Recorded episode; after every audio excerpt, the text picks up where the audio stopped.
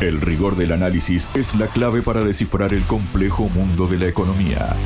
Lo encuentras aquí y ahora en Al Contado. Conduce Javier Benítez. Hola, bienvenidos. Les habla Javier Benítez.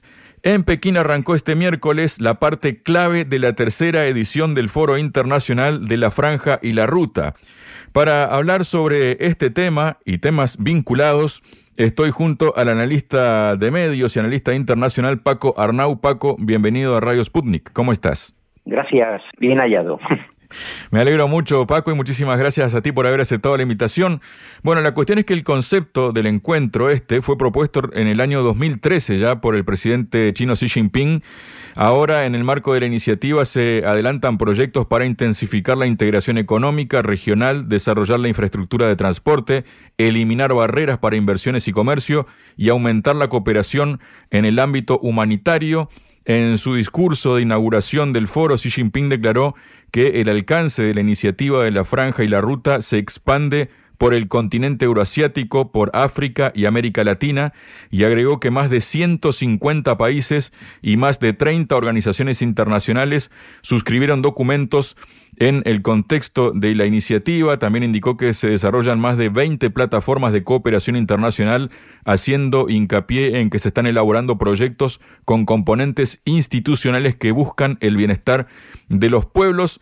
Y esta frase, me quedo con esta última frase, ¿no? Buscan el bienestar de los pueblos, que es casi la antítesis de lo que buscan, por ejemplo, las eh, potencias imperialistas, colonialistas, como ha sido el caso de muchos países que ya conocemos de Occidente y que ha tenido eh, en los últimos tiempos un revolcón, por ejemplo, en África, como es el caso de Francia, ¿no? Pero para empezar, Paco, nos gustaría que nos comentes un poco cuál es tu visión de esta, la franja y la ruta, y cómo puede repercutir en este mundo que en este momento están en puntos álgidos que están derivando en un nuevo mundo, se podría decir, totalmente separado de esas reglas que menciona dos por tres Estados Unidos, pero que nunca nadie las ha visto, ¿no?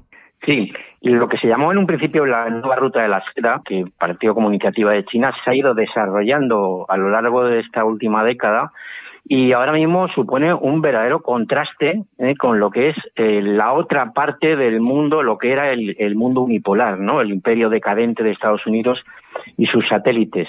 estamos hablando de iniciativas eh, de cooperación que van encaminadas al progreso, al desarrollo y al bienestar de los pueblos. Y esto contrasta, contrasta de una forma absoluta con la situación que estamos viviendo en Occidente y lo que significa la política exterior de Estados Unidos, ¿no? En esta fase de decadencia a nivel interno y externo, que es todo lo contrario del bienestar, progreso y desarrollo, guerras, destrucción y masacres, como estamos viendo ahora últimamente en Oriente Medio o como hicieron con el caso de Ucrania provocando la guerra en 2014, ¿no? En el fondo lo que se está ventilando con esto de la franja de la ruta y la ruta de la seda, la nueva ruta de la seda, eh, para resumirlo, es que se consolida ¿eh? un nuevo polo contrahegemónico y el nuevo mundo que al final va a definir el futuro de la humanidad, porque no hay otra. ¿Eh? O hay una alianza estratégica entre los pueblos de Europa y Asia que haga frente a lo que era antes el eje atlantista, que solo significa guerra, destrucción y pobreza, o no hay futuro para el conjunto de la humanidad, ¿no? Entonces, está muy bien el resumen que has hecho de las propuestas y acuerdos que se están tomando en ese evento, pero además el presidente chino ha anunciado un paquete de inversiones impresionante ¿eh? en varios continentes, en África, en América Latina, y también en Asia, por supuesto, ¿no? Y por otra parte, el comercio entre los dos gigantes, digamos, euroasiáticos, Rusia y China, se ha incrementado en la última década también a un punto impresionante, ¿no? Es decir, se ha, se ha duplicado o triplicado, ¿no? El valor total del comercio entre China y Rusia, ¿no? Y todo ello a pesar de una época de sanciones frente a Rusia por parte del, del mundo occidental, ¿no? yo creo que aquí lo que se está ventilando y el evento este de la franja y la ruta de la seda, lo que está demostrando es que el futuro de la humanidad está ahí y que el otro polo, el occidental, eh, capitaneado por Estados Unidos, lo que representa es la guerra, la destrucción y las masacres. Paco, justamente, ¿no? Vamos a las palabras nuevamente que ha pronunciado precisamente el presidente de China, Xi Jinping. Él enfatizó que la experiencia de los últimos 10 años demostró que el proyecto está en el lado correcto de la historia, ¿no? Algo que en otras palabras tú lo has mencionado, ¿no? Y abre además el camino correcto para la humanidad haciendo hincapié en que en el mundo moderno están pasando cambios históricos y la modernización en el mundo debe basarse en los principios de desarrollo pacífico, la cooperación mutuamente beneficiosa y la prosperidad para todos. Se ha reunido Xi Jinping con el presidente ruso Vladimir Putin. Además, podíamos ver imágenes, ¿no? Cuando iban entrando todos a sacarse la foto de familia, iban en paralelo Putin y Xi Jinping y detrás venía el resto de mandatarios, ¿no? El presidente ruso declaró que Rusia y China, como la mayoría de los países del mundo, comparten la aspiración de una cooperación igualitaria y mutuamente beneficiosa para lograr un progreso económico universal sostenible y de largo plazo y un bienestar social con respecto a la diversidad de civilizaciones y al derecho de cada Estado a su propio modelo de desarrollo. Y estas palabras de Putin tal vez se vean enfatizadas, Paco, en el hecho de que hace pocos días se anunció que Rusia y Burkina Faso habían llegado a un arreglo de la construcción por parte de Rusia, de la empresa Rosatom, de una central nuclear en ese país africano para generar electricidad que tanta falta le hace, ¿no? Y que, bueno, ya sabemos todo como esa parte del Sahel, digamos, está tomando otros rumbos, como comentábamos, que nada le está gustando a Occidente y mucho menos a Francia, ¿no? ¿Qué nos comentas de todo esto, Paco? Bueno, desde hace tiempo en las redes sociales había gente que se sorprendía de las imágenes de manifestaciones en los países africanos, empezando por Burkina Faso, pero no solo ahí, con banderas rusas, ¿no? La gente llevaba banderas rusas a las manifestaciones en señal de protesta frente al neocolonialismo francés o el imperialismo estadounidense, ¿no? Y la gente se sorprendía, ¿qué tiene que ver? ¿Qué tienen que ver estos con Rusia, con Putin, no sé qué, no sé cuántos? Claro, yo creo que hay una trayectoria histórica ¿eh? que no podemos olvidar. La Unión Soviética fue uno de los actores fundamentales en el proceso de independencia y de liberación de los países de África y de América Latina frente al neocolonialismo, el colonialismo y el imperialismo, ¿no? Y en sus procesos de independencia fueron fundamentales, ¿no? Entonces, bueno, eh, esa trayectoria histórica en los pueblos la recuerdan aún. Y por otra parte, claro, no es nada sorprendente que la gente valore a Rusia y a China, que son países que están invirtiendo en infraestructuras, colaborando y contribuyendo al desarrollo de África, construyendo vías férreas, puentes, hospitales, carreteras, autopistas, mientras eh, Francia los ha estado décadas esquilmando y extrayendo sus recursos como el uranio o el petróleo y Estados Unidos los ha estado directamente masacrando y bombardeando, ¿no? como es el caso de, Libia. ¿no? Es decir, hay, por un lado, una trayectoria histórica que parte del papel de la Unión Soviética en los países del tercer mundo, la ayuda a su liberación, y por otra parte la situación actual, ¿no? Es decir, estamos, como dije al principio de esta charla, de esta pequeña charla, el contraste de lo que son no dos bloques, pero sí ya un nuevo modelo de, mundo que supera lo unipolar, ¿no? Un mundo basado en el bienestar, el progreso y las acciones en infraestructura y en bienestar de los pueblos frente a lo que estamos viendo en Oriente Medio ahora o lo que hemos visto en Ucrania de 2014, ¿no? Golpes de ultraderecha, masacres, etcétera.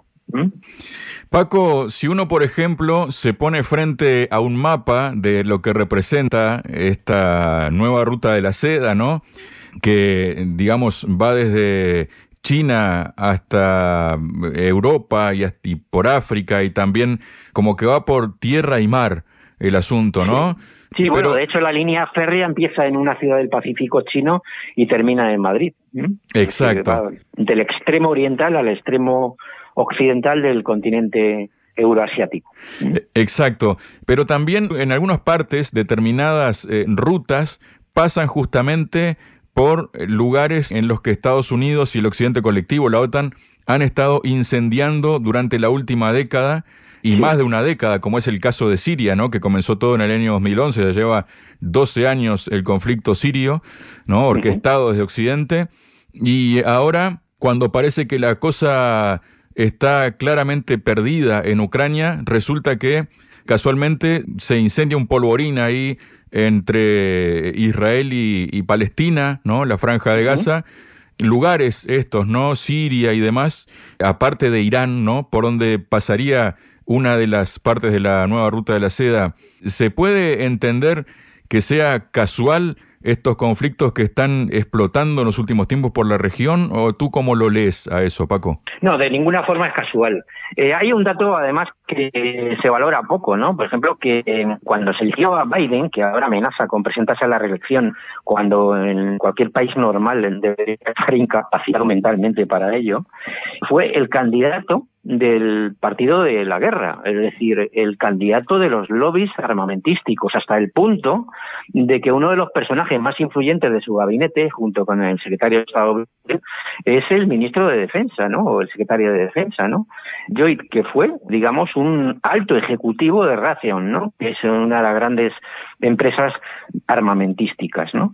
Entonces, todo este rosario de conflictos, aparte de, claro, de suponer también una respuesta a la política de la ruta de la seda por parte de China para empantanar ¿eh? a, tanto a Rusia como a China en conflictos, digamos que forma parte de la esencia de Estados Unidos actualmente. Es decir, eh, Eisenhower dijo que Estados Unidos, estaba gobernado por un complejo militar industrial. Ahora mismo es un complejo militar y del poder financiero o especulativo, ¿no? La industria ya, digamos que está, que está de capa caída, ¿no? Y claro, Estados Unidos, aparte de su papel en el tablero internacional, ¿no? Geopolítico, necesita en el plano interno las guerras porque es una economía basada en la guerra. Con el último conflicto palestino-israelí, las acciones de las empresas armamentísticas estadounidenses han subido, ¿eh? como la espuma, ¿no? De la misma forma que subieron también con la venta de armamento masivo a Ucrania, que por cierto, mucha parte de ese armamento, gran parte de ese armamento ha acabado en otros países o en el mercado negro, en la reventa, porque claro, estaban dando armas al país más corrupto de Europa, ¿no? Es decir, quiero, quiero destacar que no es solamente también que Estados Unidos esté presentando un contrapoder o no, lanzando un desafío a China y a Rusia del plano geopolítico, aunque ellos saben de antemano que a la larga tienen perdida esa batalla, ¿no? Es que además su economía está basada en la guerra. Paco, hablando de fundamentación de estas economías, ¿no? Y que tal vez el modus operandi, por decirlo de algún modo, de Estados Unidos la está llevando a estas consecuencias que justamente no es la que desean, ¿no? Se puede mm, tal vez interpretar que los problemas que hay ahora van a haber nuevos ganadores y nuevos perdedores. O sea, te refieres a los dos polos, digamos, exacto, ¿no? El, exacto. El plano, la OTAN y Estados Unidos y Rusia, China y su alianza estratégica, sí, evidentemente.